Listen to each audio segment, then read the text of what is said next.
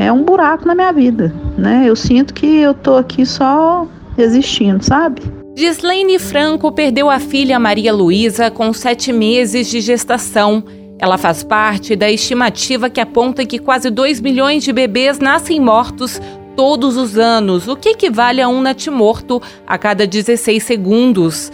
Os dados são da última pesquisa realizada pelo Fundo das Nações Unidas para a Infância, a Organização Mundial da Saúde, o Banco Mundial e Divisão de População do Departamento Econômico e Assuntos Sociais da ONU. Para Paula Beltrão, fotógrafa de bebês natimortos, o assunto é pouco falado e bem desconhecido no Brasil. Eu comecei pesquisar e buscar saber o que, que era aquela, aquelas tantas placas, às vezes escritas assim, que era só isso que tinha no quarto, assim, decesso fetal. E, e nessa, nessa busca de, de tentar compreender, de tentar enxergar o outro, que às vezes muito invisível pela sociedade, a gente viu a necessidade e a carência que o Brasil, principalmente, tem em, primeiro, de falar sobre isso, né? de falar sobre morte, de falar sobre perda, e segundo, de mostrar isso e de fazer algo que a gente possa, de certa forma, é, ressignificar aquele momento.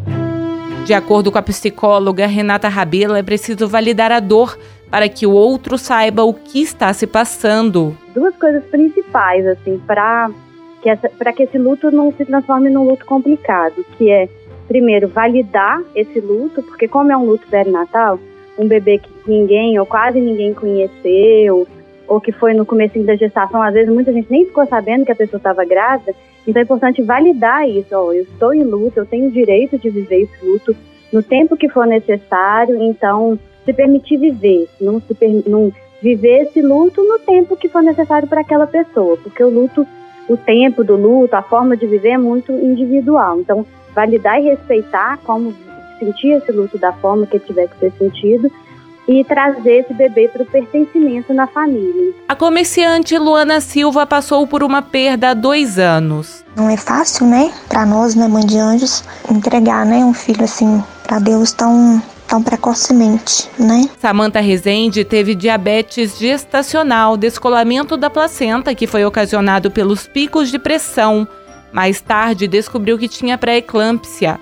Com 30 semanas de gestação nasceu a Flora que ela guarda com muita saudade. Tenho muito medo de passar por isso de novo. Tenho muito medo, porque vai ser uma gestação bem difícil, bem difícil. De novo, por conta de, do meu passado, por conta do meu histórico, ela foi e ficou um buraco um buraco aqui em casa. Para Renata Rabelo, esse medo se explica pelo seguinte motivo: a dor. Essa é a maior dor do mundo, assim, né? Perder um filho, não existe como superar essa dor ou substituir de alguma forma, né? Então é, é aprender a viver com essa saudade, com essa dor, que é claro que não vai ser tão aguda quanto no momento inicial, mas ela vai acompanhar aí a pessoa para o resto da vida, né? É, a gente é, não gosta de falar quando escuta muito superar o luto, né?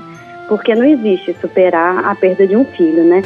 A médica obstetra Mônica Nardi se especializou em gestação de alto risco após perder a filha Cecília. Depois que eu vivi uma perda gestacional e estive nesse lugar da dor, eu consegui ter uma empatia e um olhar mais acolhedor e criar mesmo um movimento para acolher essas mulheres, para lutar e caminhar com elas na busca por um diagnóstico, no tratamento de gestações de alto risco, para trazer os bebês arco-íris. Então, é uma grande missão que minha filha me deixou.